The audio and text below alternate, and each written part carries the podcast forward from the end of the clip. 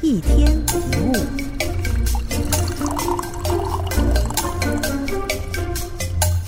人生有各种各样的问题，亲子问题、婆媳问题、关系问题、工作问题。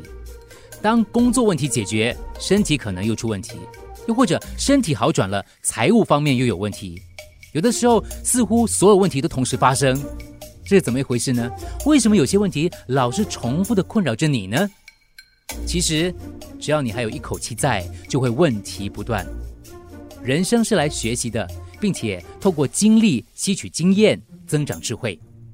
但如果你发现自己老是重复某一些问题，一再经历困扰的体验，这可能就是你的课题。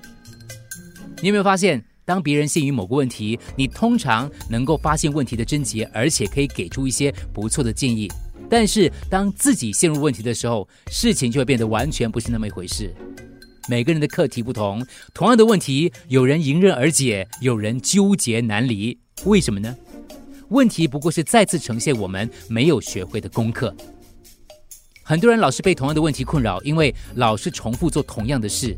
比如说，几天前你生气，隔几天你又发脾气。你觉得那个愤怒有什么不同吗？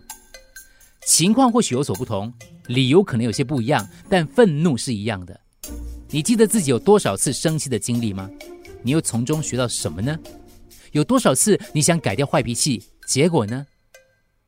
有时我们认为自己不会再犯同样的错误，但没多久的时间，同样的问题又发生，因为我们还是老样子，我们的思维跟性格一直没有改变。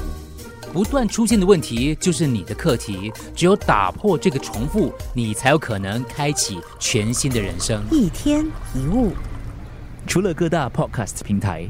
你也可以通过手机应用程序 Audio 或 UFM 一零零三 SG slash Podcast 收听更多一天一物。